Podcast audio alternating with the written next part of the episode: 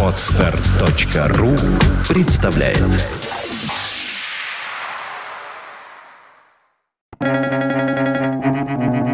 Свободное радио Компьюлента Ленивому всегда праздник. Русская пословица.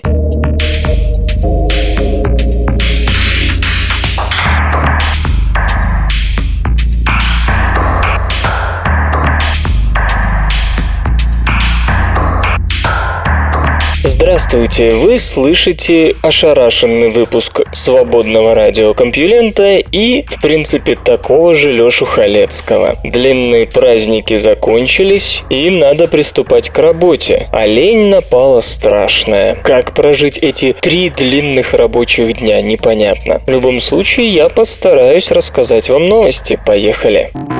Наука и техника. В эксперименте удалось получить устойчивую температуру ниже абсолютного нуля.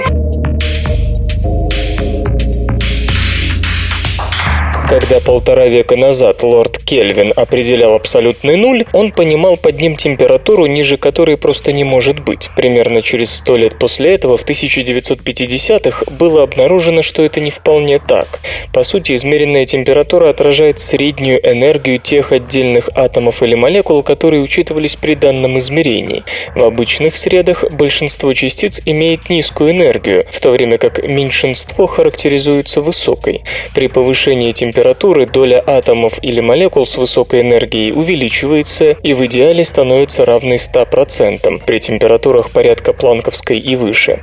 Однако с точки зрения квантовой физики это не совсем так, и по крайней мере для некоторых систем возможны достижения огромных температур и при последующем нагреве падение их до отрицательных по шкале Кельвина. Обычно распределение энергии частиц в газе описывается статистикой Максвелла Больцмана, однако некоторое время назад теоретики теоретикам удалось показать, что распределение энергии частиц в ряде систем может быть обратным, то есть большинство частиц будет характеризоваться высокой энергией и лишь меньшинство низкой.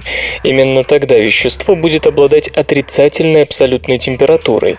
Группе германских физиков под руководством Ульриха Шнайдера из Мюнхенского университета Людвига Максимилиана удалось при помощи лазеров охладить атомы калия в вакууме почти до абсолютного нуля. Тем не менее, как это это обычно бывает, полного нуля не получилось, и поскольку температура все еще была положительной, хотя и низкой, атомы отталкивались друг от друга. Затем эти атомы были подвергнуты воздействию магнитного поля, при помощи которого удалось заставить их притягиваться друг к другу. Таким образом, они одномоментно перешли с низкого энергетического уровня на высокий. Однако воздействие лазерных лучей специальных ловушек не давало им начать хаотичное движение, повышая температуру, и энтропию в среде которая определяется хаотичностью движения частиц, а не их энергии. Увы, пока столь тонкий эксперимент удается ученым лишь в некоторой степени. Ниже абсолютного нуля получилось продвинуться только на несколько миллиардных градуса. И все-таки это достижение следует оценивать чрезвычайно высоко. В такой среде энтропия при переходе атомов на более высокий энергетический уровень формально не росла, а падала. Как будто этой экзотики было мало, расчеты показали, что если при температурах которых выше нуля кельвинов атомы притягиваются гравитацией Земли вниз, то даже при одной миллиардной градуса по Кельвину как минимум часть из них не должна быть подвержена гравитации Земли и любой другой. В гравитационном поле такие атомы могут двигаться вверх. Другим интересным моментом стало то, что поведение этих атомов калия, облачко сверххолодного квантового газа, напоминает гипотетическую темную энергию, обеспечивающую ускоряющееся расширение Вселенной, несмотря на гравитационное взаимодействие между материей в ней. Хотя частные проявления отрицательных абсолютных температур уже демонстрировались, рассматриваемый эксперимент пока является наиболее крупным и успешным опытом такого рода. Начинается запись добровольцев для полета на Марс.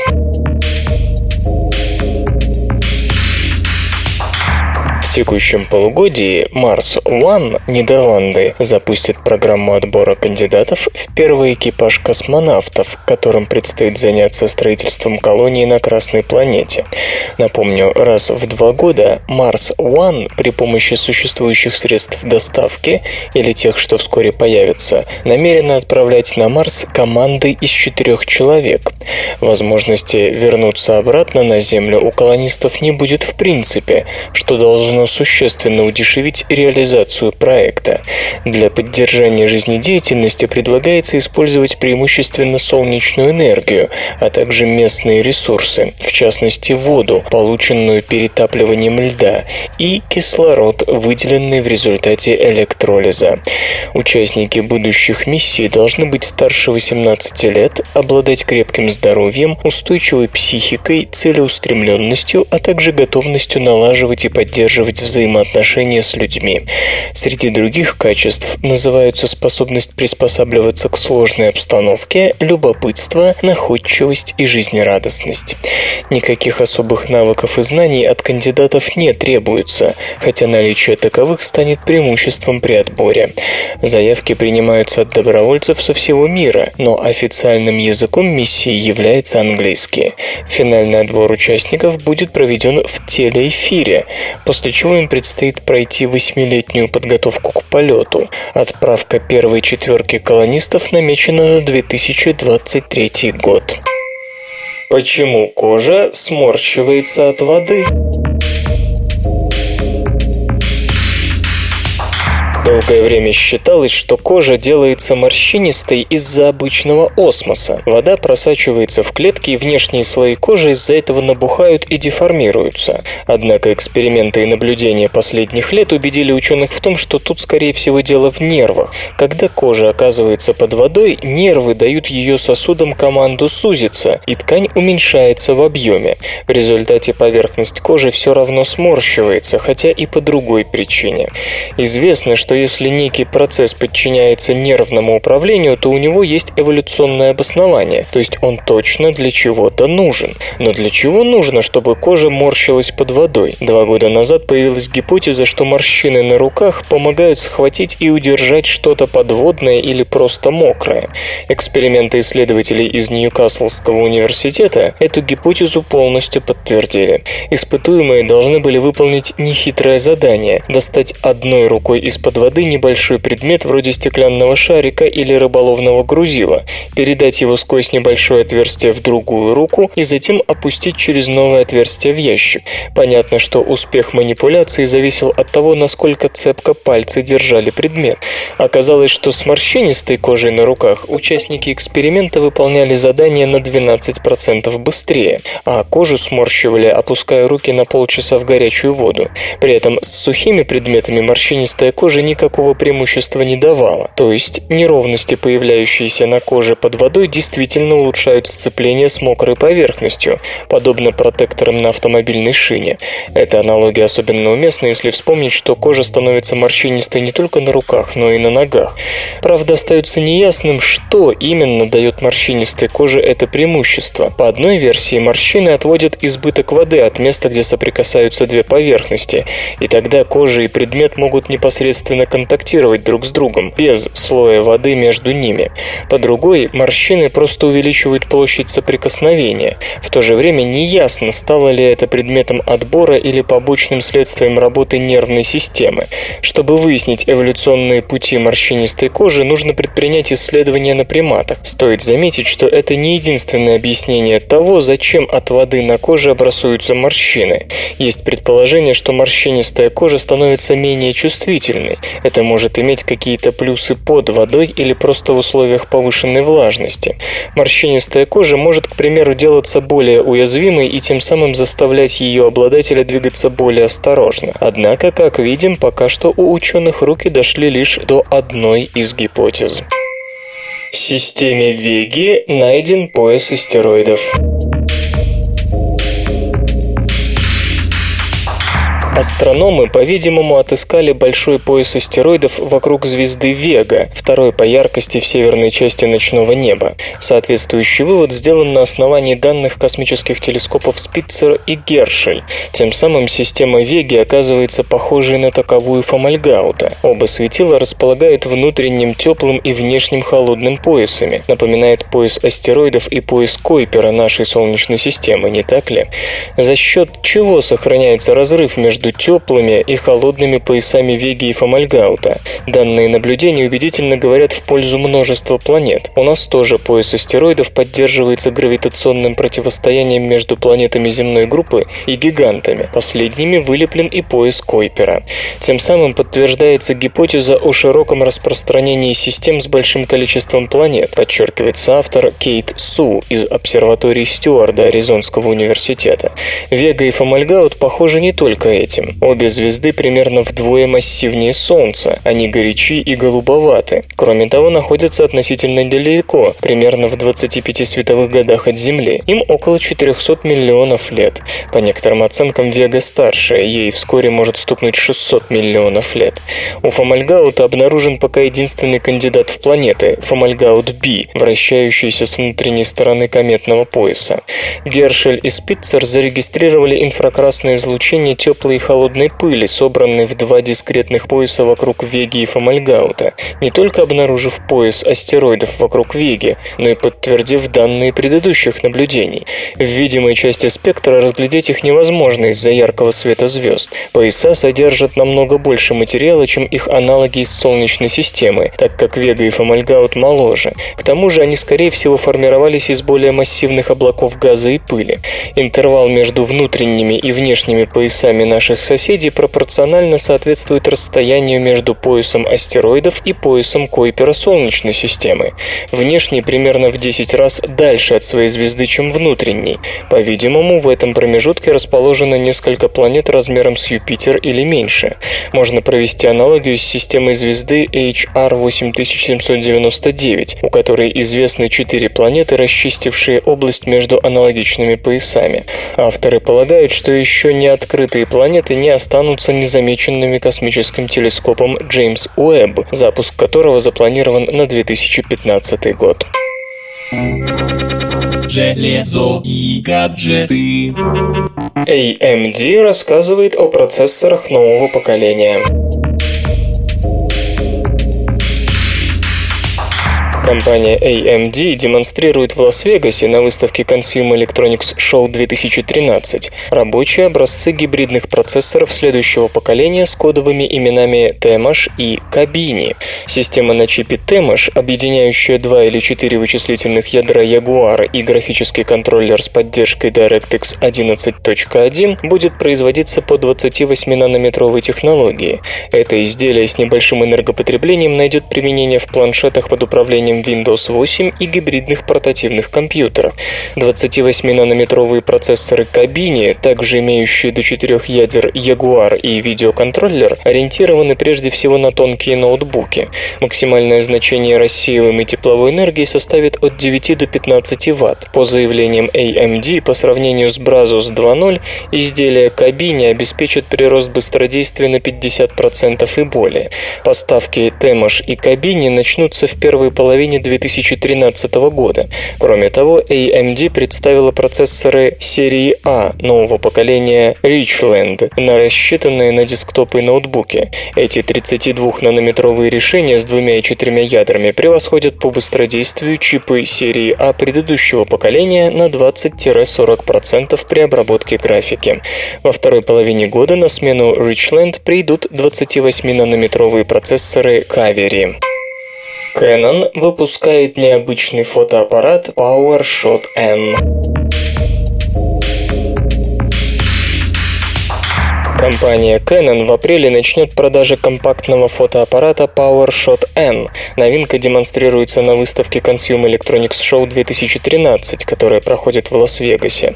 Устройство наделено откидным сенсорным дисплеем с диагональю 2,8 дюйма и оригинальной системой управления. Для масштабирования и спуска затвора служат специальные кольца вокруг объектива. Это повышает удобство использования камеры при съемке из различных положений. Еще одна особенность PowerShot N – функция Creative Shot. Анализируя сцену, камера изменяет ряд параметров кадра, предлагая пять альтернативных креативных версий, которыми затем можно быстро поделиться с друзьями посредством Wi-Fi связи. В режиме Hybrid Auto фотоаппарат записывает 4-секундное видео в формате 720p перед каждым снимком. Новинка оборудована КМОП-матрицей с 12 миллионами 100 тысячами эффективных пикселов, процессором обработки изображений Digic 5, объективом с восьмикратным оптическим трансфокатором, фокусное расстояние 28-224 мм в 35 мм эквиваленте, системой стабилизации Intelligent IS и слотом для карт microSD. Диапазон выдержек равен от 1 до 1 к 2000 секунд. Светочувствительность ISO от 80 до 6400. Поддерживается запись видео высокой четкости в формате Full HD со скоростью 24 кадра в секунду. Используя специальное приложение и смартфон с GPS-приемником, к фотографиям можно добавлять координаты места съемки. Весит фотоаппарат 195 граммов. Его размеры 78,6 на 60 и на 29 миллиметров. Приобрести PowerShot N можно будет по ориентировочной цене в 300 долларов. Эти забавные ученые. Карл Линней – известный шведский ботаник, естествоиспытатель и натуралист. Когда он учился в средней школе, преподаватели весьма нелестно отзывались о способностях будущего великого ученого. «Ваш сын не способен учиться в средней школе», – говорили они отцу Карла Линнея. «Напрасная трата времени и денег. Он не рожден для науки и упорных занятий. Вместо изучения латыни он тратит время на раскладывание трав на бумаге. Ему не под силу закончить курс средней школы. Лучше его взять из школы. Полезнее будет, если ваш сын займется каким-нибудь ремеслом. Например, ну, сапожным. Наука и техника. Впервые газовый лазер по космической схеме удалось испытать на Земле. Уже полвека, с 60-х, астрономы периодически замечают многочисленные источники интенсивного излучения на определенных частотах в оптическом и микроволновом диапазоне там, где такого излучения, казалось бы, не должно быть. Как вскоре выяснилось, его порождают природные лазеры и мазеры для микроволнового излучения. Для их работы не требуются выделенные зеркала и образуемые последними искусственные оптические резонаторы, разумеется, отсутствующие в космосе.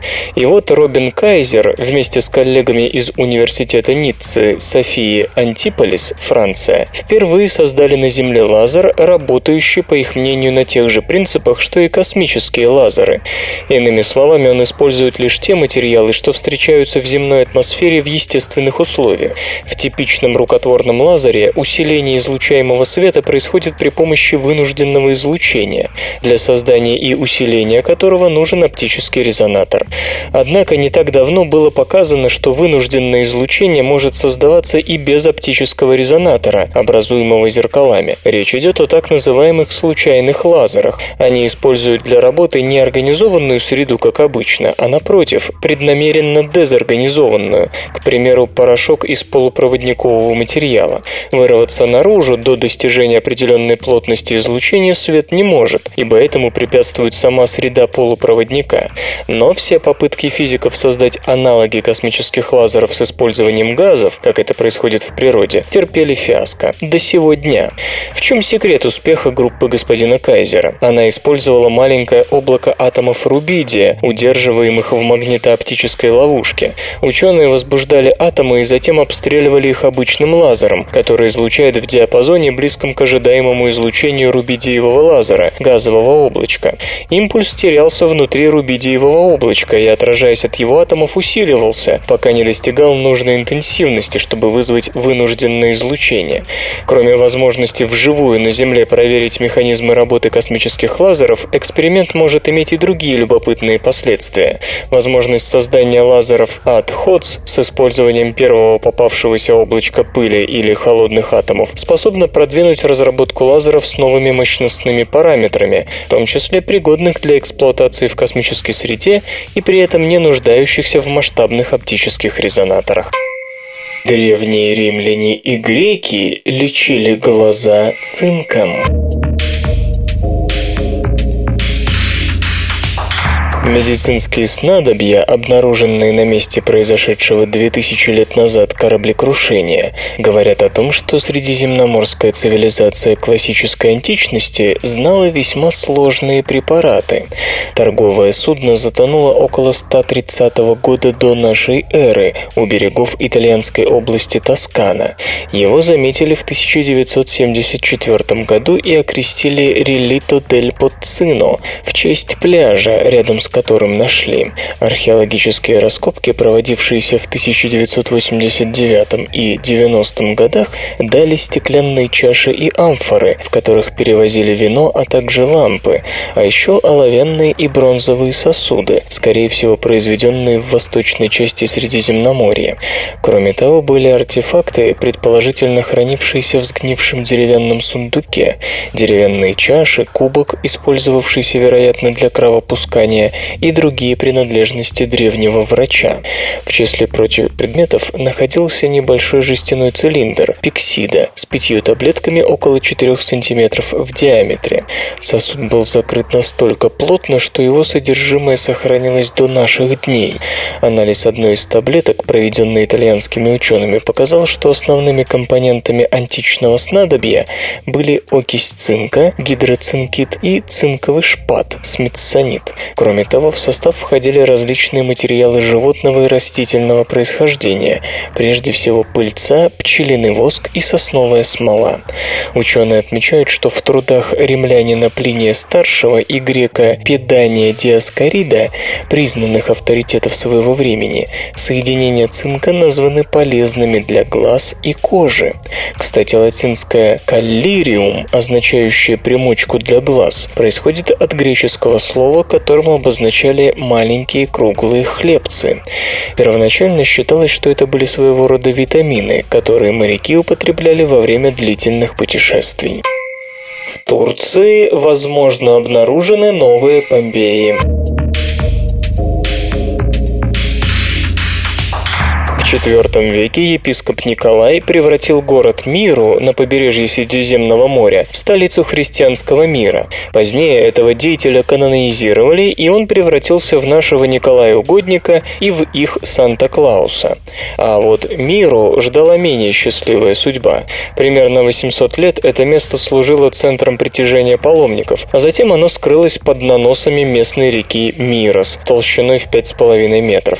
Сохранились лишь церковь святого Святого Николая, часть римского амфитеатра и гробницы, вырезанные в скалистых холмах. Но теперь Мира возвращается. В 2009 году археологи установили местоположение города с помощью георадара, указавшего на современный Демре в турецкой провинции Анталья. Последовавшие за этим двухлетние раскопки позволили обнаружить красивую маленькую часовню 13 века в удивительной сохранности. На одной стене здания вырезано окошко в форме креста, через которое солнечный свет, принимая соответствующую форму, падал прямо на алтарь. Удивило специалистов и необычная для этих мест яркая фреска. Целостность строения говорит о том, что под землей археологов могут ждать новые Помпеи. Мира возникла как минимум в IV веке до нашей эры и была одним из самых могущественных городов Ликии с самобытной культурой, корни которой уходят в бронзовый век. Затем ее захватили персы, эллинизировали греки и в конечном итоге итоге прибрали к рукам римляне. Мощи святого Николая, хранившиеся, как считалось, в сооруженной в V веке и много раз перестраивавшейся с тех пор церкви, привлекали паломников всего Средиземноморья. Сувенирные лавочки для православных работают в окрестностях древней мира по сей день. Но городом, конечно же, интересовались не только верующие. В VII и IX столетиях на него нападали арабы, в XI окончательно захватили сельджуки. Считается, что мощи были украдены неким купцом, действовавшим якобы по поручению римского папы, и перевезены в город Бария на юге Италии. К XIII веку мира практически опустела, и все же кто-то построил здесь небольшую часовню. Строительным материалом послужили камни из других зданий и гробниц. Всего лишь несколько десятилетий спустя проливные дожди привели к тому, что за считанные годы мира покрылась толстым слоем грязи. Если бы это происходило постепенно, верхняя часть часовни пострадала бы сильнее нижней, но археологи обнаружили, что практически все здание, за исключением кончика купола, сохранилось примерно в одинаковом состоянии. Энгин Акюрек из Стамбульского университета и его коллеги откопали также артефакты начала 14 столетия, когда контроль над Анатолией получили турки, основавшие впоследствии Османскую империю. После этого, судя по фрагментам керамики, первые поселения в окрестностях мира стали появляться только в XVIII веке. Вероятность обнаружения новых Помпеев очень волнует специалистов, поскольку процесс трансформации античных городов в византийские изучен не очень хорошо, особенно в эпоху с середины VII до начала XIV века. Ситуация осложняется тем, что каждое крупное поселение имело собственную историю. Пища для размышлений уже подана, и первым блюдом стала фреска из раскопанной часовни высотой 2 метра. Это Деисус, канонический сюжет восточной христианской иконографии. Как правило, в таких случаях Христос Пантократор, Вседержитель, изображается на троне с книгой в руках в сопровождении Марии и Иоанна Крестителя, чьи руки подняты вверх в молитвенном жесте. Отличие фрески от канона заключается в том, что Иоанн и Мария держат свитки с греческим текстом. Вот Агнец Божий, который берет на себя грех мира. Эту цитату из Евангелия от Иоанна, глава 1, стих 29, исследователи прочитали на свитке Иоанна Крестителя. Мария же демонстрирует фрагмент молитвы к Богоматери, который она от имени человечества ходатайствует перед Иисусом с просьбой простить наши грехи. Подобная версия канона встречалась в Египте и на Кипре, но в Турции еще никогда. Раскопки продолжаются. Особое внимание сейчас получают римский амфитеатр, восстановленный во втором веке после сильного землетрясения, сравнявшего с землей большую часть Ликии, и Андриаке, порт Миры, расположенный в пяти километрах южнее. Именно в этом месте, которое на протяжении многих столетий было одним из важнейших портов Средиземноморья, святой Павел пересаживался на корабль, шедший в Антиохию, ныне Антакия. Там уже найдены мастерские по изготовлению царских пурпурных и синих красителей из мурекса, витулиток, а также синагога V века, первое свидетельство иудаизма на территории христианской Ликии. Значительная часть мира лежит под зданиями современного Демре, так что археологи в затруднении. Они скупают недвижимость, чтобы предотвратить незаконные раскопки, хотя, судя по скудости находок, мародеры будут разочарованы. Последние жители мира, спасаясь от наводнения, нашли время, чтобы собраться как следует. Музычный перапынок. Сегодня в эфире свободного радиокомпьюлента группа «Инфа», а получать эстетическое удовольствие мы будем от песни «Похмельно-синдромная». Ничем, ничем меня не проживешь Зачем тебе моя кривая ложь? Не дрожь во мне угасшие мечты. Идешь со мною рядом, но не ты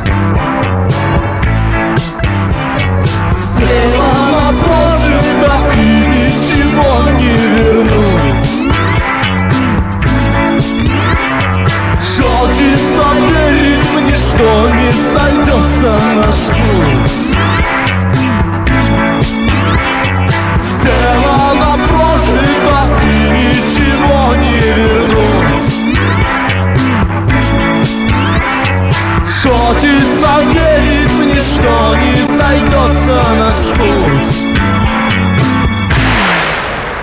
помочь. Сейчас ничем не сможешь ты? Хоть в ночь. Зовут меня глаза твои. Мне жаль. Тобой сорваны цветы. Идешь со мною рядом, но не ты. Сделано прожито и ничего не вернуть Хочется верить мне, что не сойдется наш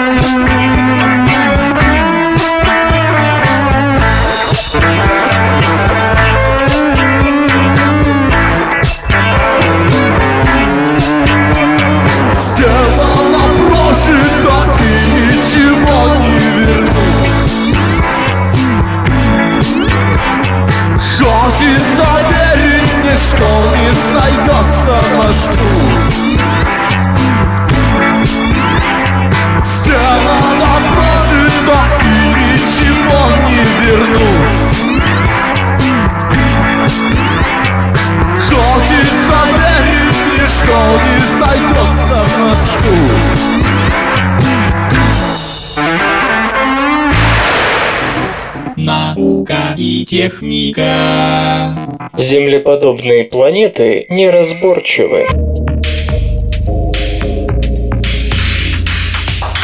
Группа ученых, возглавляемая Франсуа Фриссином из Гарвард-Смитсоновского центра астрофизики, представила 7 января на встрече Американского астрономического общества в Лонг-Бич работу, анализирующую накопленную статистику по экзопланетам, которые обнаружены при помощи телескопа Кеплер. Предварительно астрономы отобрали лишь те планеты, реальность которых не вызывает сомнений. Как оказалось, это относится к 90% кандидатов. И таких достоверных планет довольно много. Половина звезд, согласно исследованию, имеют планеты размером с Землю или крупнее на удалении меньшем, чем расстояние от Меркурия до Солнца. Если же к ним присоединить более крупные планеты, которые проще обнаружить на большом удалении от светил, выясняется, что 70% исследованных звезд располагают планетами. Со звездами вроде нашего Солнца, а это желтые карлики спектрального класса G, ситуация еще лучше. Похоже, почти все они имеют планеты. Кроме прочего, астрономическая перепись показала, что 17% обследованных светил располагают планетами диаметром от 0,8 до 1 с четвертью земных, обращающихся очень близко к звездам. Период обращения не более 85 дней. Едва ли не четверть светил имеют суперземли размером от 1 с четвертью до 2 земных, обращавшихся не более чем за 150 дней, меньше венерианского года. Столько же звезд, согласно господину Фриссину, имеют мини-Нептуны, то бишь от 2 до 4 диаметров Земли, с периодом обращения, не превышающим 250 дней. Доля более крупных планет постулируется как значительно меньшая. Лишь у 3% звезд есть большие Нептуны, в 4,6 раз крупнее Земли, и всего у 5% найдены газовые гиганты, чей диаметр от 6 до 22 раз больше земного. Скажем, наш Юпитер в 11 раз крупнее. Из-за большой массы эти планеты удалось обнаружить на более удаленных орбитах с периодом обращения вокруг центральной звезды до 400 дней. В целом, картина населенности нашей галактики складывается такая. Даже со всеми мыслимыми поправками планет не десятки, а сотни миллиардов. Впрочем, сходные тезисы уже выдвигались, и говорить о революционных выводах рассматриваемой работы не приходится. А вот новое статистическое распределение планет по размерам представляет большой интерес. Важный вывод сделан о связи размеров планет с тем или иным типом родительской звезды. Для всех планет, кроме газовых гигантов вроде Сатурна или Юпитера, тип центрального светила статистически не имеет значения. Даже планеты размеров Нептуна встречаются вокруг красных карликов и звезд класса Солнца с одинаковой частотой. То же самое верно для всех экзопланет меньших размеров. Этот тезис, легко заметить, решительно противоречит предыдущим исследованиям на ту же тему. Как отмечают астрономы, планеты земных размеров решительно неразборчивы, что означает их широчайшую распространенность вокруг подавляющего большинства звезд Млечного Пути. На Титане может быть морской лед. Ученые, работающие с данными космического аппарата Кассини, пришли к выводу, что поверхность озер и морей Титана могут украшать углеводородные льдины. Присутствие последних позволяет объяснить странности в отражающей способности поверхности этого спутника Сатурна. Кроме того, как отмечается автор исследования Джонатан Лунин из Корнеллского университета, на границе жидкой и твердой сред могут протекать особые химические реакции, которые открывают интересные перспективы для возникновения экзотических форм жизни. Возможно, подобные процессы сыграли важную роль и в появлении земной жизни. Титан – единственное тело Солнечной системы, помимо Земли, со стабильной жидкостью на поверхности. Различие лишь в том, что здесь вода, а там этан, метан и прочие углеводороды. Это обстоятельство не расстраивает специалистов, ведь этан и метан – органические молекулы, которые способны послужить строительными блоками для более сложной химии, ведущей к жизни. И если верить Кассине, то северное полушарие Титана покрыто огромными морями, а в южном расположено множество озер. Твердый метан плотнее жидкого, поэтому до сих пор никому не приходило в голову предполагать наличие льда на поверхности этих бассейнов. Но в новой модели учтено взаимодействие между озерами и атмосферой, приводящее к различному составу льдин. В противном случае они просто тонули бы, изменением температуры и образованию азотных карманов. Оказалось, что зимний лед вполне может плавать в озерах и морях Титана при температуре ниже точки замерзания метана, то бишь 90,4 градуса по Кельвину, если он хотя бы на 5% состоит из воздуха, а в атмосфере Титана намного больше азота и почти нет кислорода. Кстати, это справедливо и для состава молодого морского льда на Земле. Если температура падает всего на несколько градусов, лед тонет из-за относительной доли азота в жидкости по сравнению с твердым телом. Если температура близка к точке замерзания метана, некоторые льдины удерживаются на поверхности и постепенно смерзаются, подобно тому, как это происходит с молодым льдом Арктики. В цвете льда ученые еще не разобрались. Скорее всего, он бесцветен, как и на Земле, но с красновато-коричневым оттенком, характерным для атмосферы Титана. Радар Кассини обязательно проверит эту модель, наблюдая за тем, как меняется отражательная способность поверхности озер и морей. При этом надо будет учесть, что весной северные озера Титана становятся ярче, так как с глубин поднимаются затонувшие ранее глыбы льда. С дальнейшим потеплением оно снова потускнеет. Планета Фомальгаут B все же существует, хотя это и поправимо.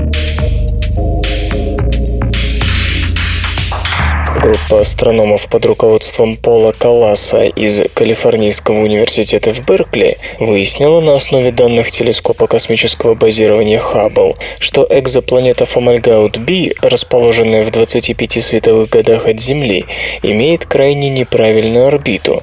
Это, как легко догадаться, и было причиной периодических пропаданий небесного тела, многократно заставлявших астрономов закрывать Фомальгаут B. Новые наблюдения Хаббла показали среди прочего, что газопылевое кольцо вокруг белой звезды Фомальгаут, спектральный класс А, значительно шире, чем считалось, и простирается на расстояние от 150, внутренняя граница, до 214 астрономических единиц, внешняя граница от звезды. Это огромные цифры для столь плотного объекта. В нашей Солнечной системе такой диск начинался бы на расстоянии, равном трехкратному максимальному удалению Плутона от Солнца. Собственно же, планета Фомальгаут B движется по необычной сверхпротяженной эллиптической орбите. Ближайшая к светилу точка, которой расположена в 49 астрономических единицах от Фомальгаута. Это, кстати, перигелий Плутона. А самая удаленная в 290 астрономических единицах, что в шестеро дальше, чем у того же Плутона. Год на этой планете равен 2000 земных. Новый рекорд среди известных экзопланет нет. Впрочем, чего мелочиться. Открытие делает систему Фомальгаута еще и обладающей самым большим из известных газопылевых колец. Мы были шокированы. Это совсем не то, чего мы ожидали, комментирует новые наблюдательные данные Пол Калас. Его шок легко понять. Ничего подобного видеть до сих пор не приходилось. Кроме того, о существовании столь крупных и одновременно столь удаленных от своей звезды планет не ведает и теория планетообразования, и эволюции эволюции планетных систем. Наконец, на деле таких систем может быть чрезвычайно много. Просто наблюдать планеты и газопылевые кольца на таком удалении от звезды технически очень тяжело, и в абсолютном большинстве случаев пока попросту невозможно. Чем объясняется столь необычная траектория планеты? Наиболее вероятной гипотезой исследовательская группа считает наличие второй планеты в системе Фомальгаута, о которой Компьюлента уже рассказывала. Именно ее гравитационное влияние могло сделать орбиту Фомальгаута B столь неправильной и удаленной от светила. Возможно, планета стала жертвой взаимодействия с более крупной, такой, которая в ряде сценариев становится горячим Юпитером, по пути вышвыривая из своей системы другие тела. Чтобы разрешить давний парадокс высокой яркости Фомальгаута B в видимом свете при низкой светимости в инфракрасном диапазоне, астрономы предложили гипотезу о наличии у нее экстремально больших колец, наподобие увеличенных колец Сатурна, причем состоящих из льдистых объектов с высоким альбедо. Пока не ясно, в какой именно степени совпадают плоскости титанического газопылевого кольца вокруг Фомальгаута и плоскость эклиптики Фомальгаута B. И если они все же совпадают, то буквально в ближайшие 20 лет планета начнет пересекать газопылевое кольцо, поскольку сейчас она движется с близкой к светилу орбиты к более далекой. Чего ждать от этого гипотетического пересечения не очень понятно. Определенно планета будет засыпана облаком льдистых и каменистых обломков. Исходя из известной нам картины падения кометы Шумейкеров-Леви на Юпитер в 94-м, итогом станет затяжная серия мощных взрывов в атмосфере. Не отвергают исследователи вероятности того, что мощный газопылевой диск является итогом более раннего столкновения Фомальгаута B с другой планетой этой же системы, в результате которого пока не найденная вторая планета оказалась разрушенной, образовав газопылевое кольцо. В этом случае ему всего 10 тысяч лет от роду. Правда, если учесть огромное расстояние, отделяющее кольцо от звезды, такое столкновение весьма маловероятно. Факты Знаете ли вы, что статистика Международной дорожной федерации утверждает, что в Монако самая большая плотность автомобилей по отношению к общей протяженности дорог? В 1996 году на каждый километр дороги там приходилось 480 автомобилей. Если попытаться припарковать эти автомобили один за другим на улицах Монако, то места хватит только половине. Наука и техника.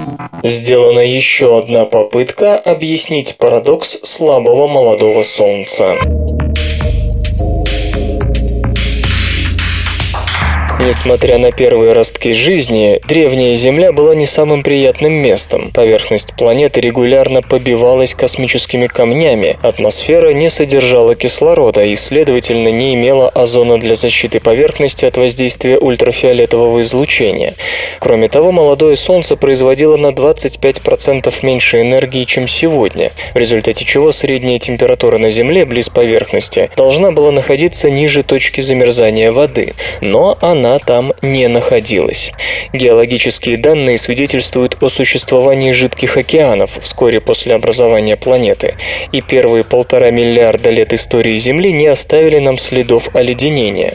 Эту головоломку, парадокс слабого молодого Солнца, первыми в 1972 году описали Карл Саган и Джордж Маллен.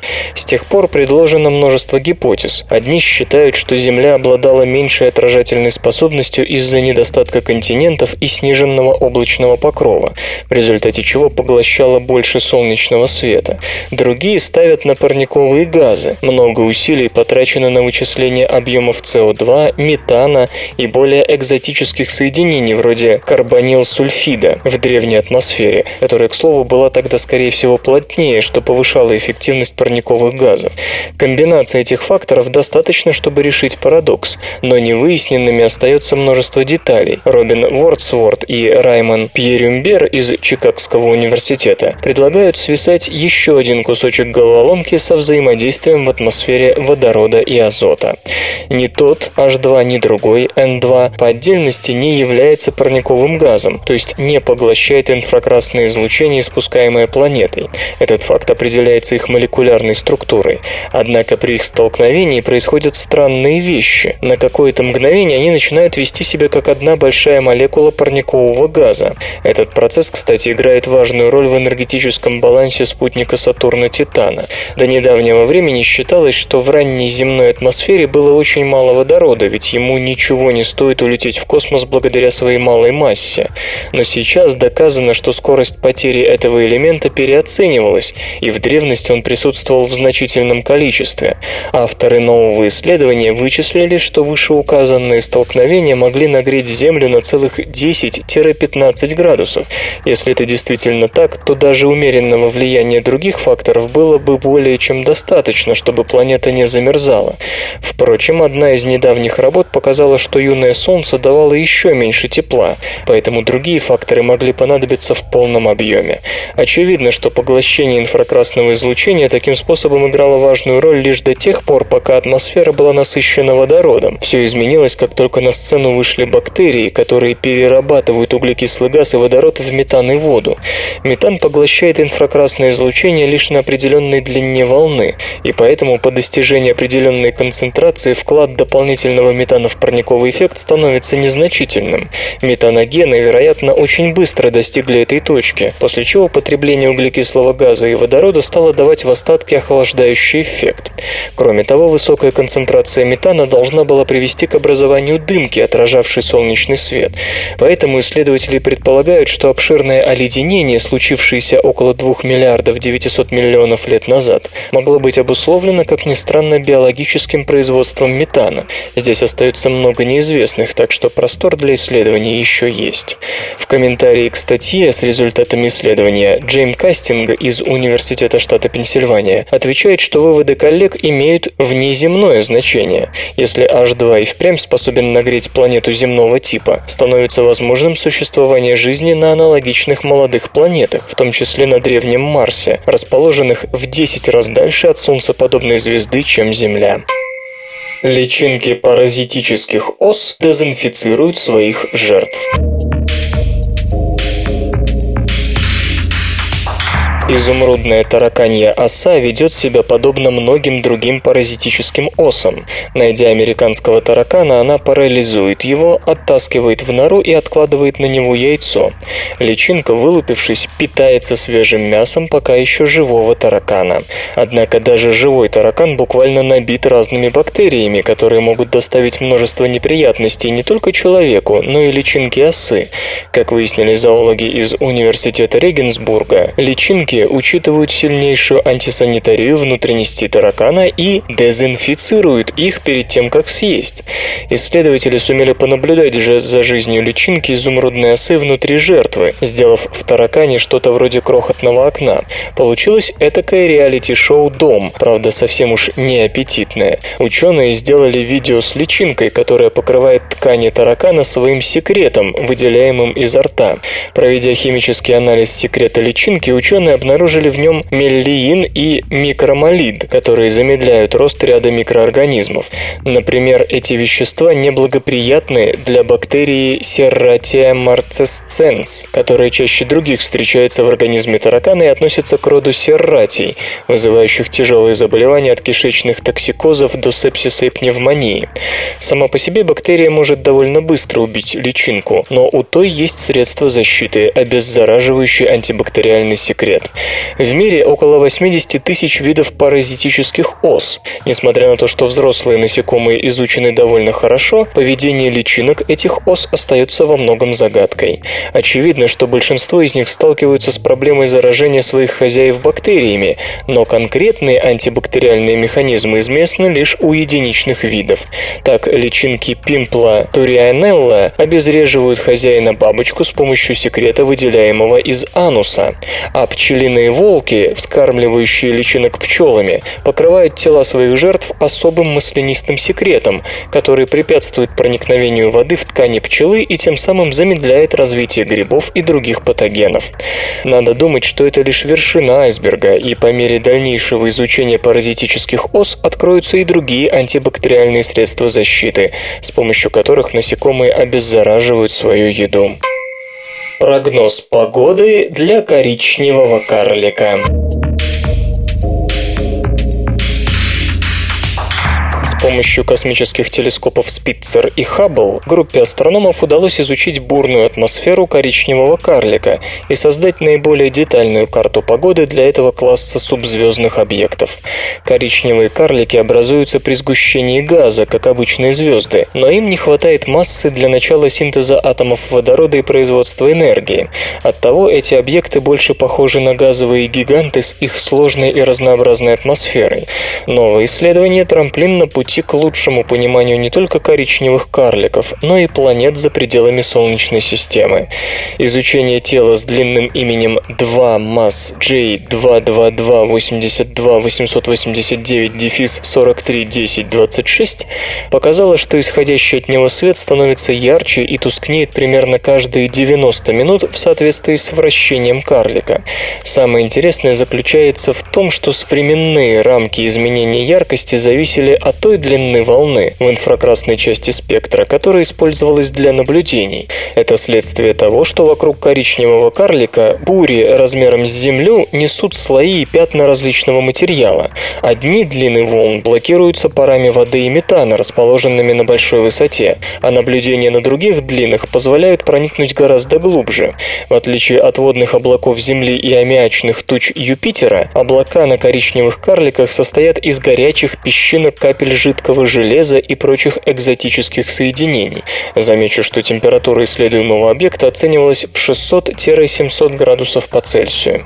Ученые полагают, что им удалось получить намек на крупные облачные системы наподобие гигантской версии Большого Красного Пятна Юпитера. Это позволяет понять организацию погоды по вертикали. Там, где в глубинах атмосферы пасмурно и много силикатных паров, на больших высотах суше и наоборот. Свободное радио Компьюлента.